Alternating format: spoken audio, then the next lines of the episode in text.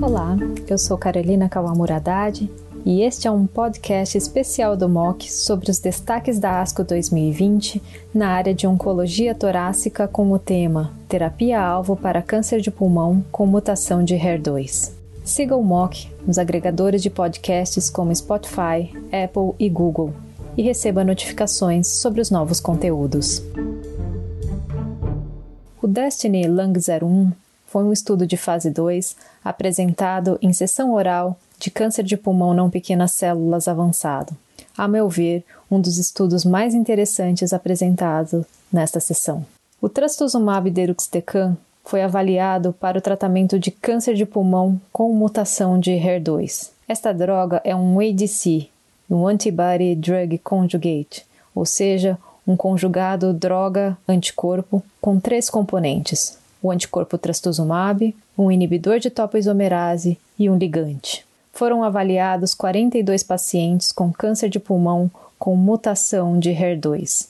45% deles apresentavam metástases em sistema nervoso central, 64% eram mulheres e 59% tinham menos de 65 anos, demonstrando exatamente o perfil dos pacientes com mutação de HER2 em câncer de pulmão, que são predominantemente mulheres e os mais jovens. Trata-se também de uma população politratada, com mediana de tratamentos prévios de dois. Inclusive, alguns pacientes haviam recebido inibidores de tirosina quinase pan-HER, como o afatinib e até mesmo o poziotinib. A taxa de resposta objetiva com esta droga foi de 61,9%, com 28,6% de doença estável e apenas 2 de 42 pacientes apresentando progressão de doença como melhor resposta ao tratamento. A duração de resposta não foi atingida e a sobrevida livre de progressão mediana foi de 14 meses. No Swimmers Plot, podemos observar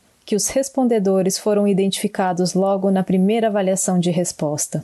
Em relação aos eventos adversos, a grande maioria foi do trato gastrointestinal, como náusea, vômito e redução do apetite.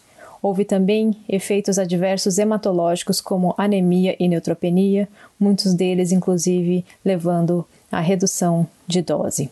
Um evento adverso de interesse foi a doença intersticial, intersticial pulmonar que ocorreu em cinco pacientes e certamente teremos que ficar de olho neste evento. 52% dos pacientes apresentaram toxicidades relacionadas à droga de graus 3 ou 4. Em conclusão, a mutação de HER2 é um driver em câncer de pulmão não pequenas células, mas até o momento não há nenhuma terapia-alvo disponível. O estudo Destiny Lung 01 mostrou que o trastuzumab deruxtecan pode trazer, num futuro próximo, um novo horizonte para os pacientes com câncer de pulmão com mutação de HER2. Muito obrigada!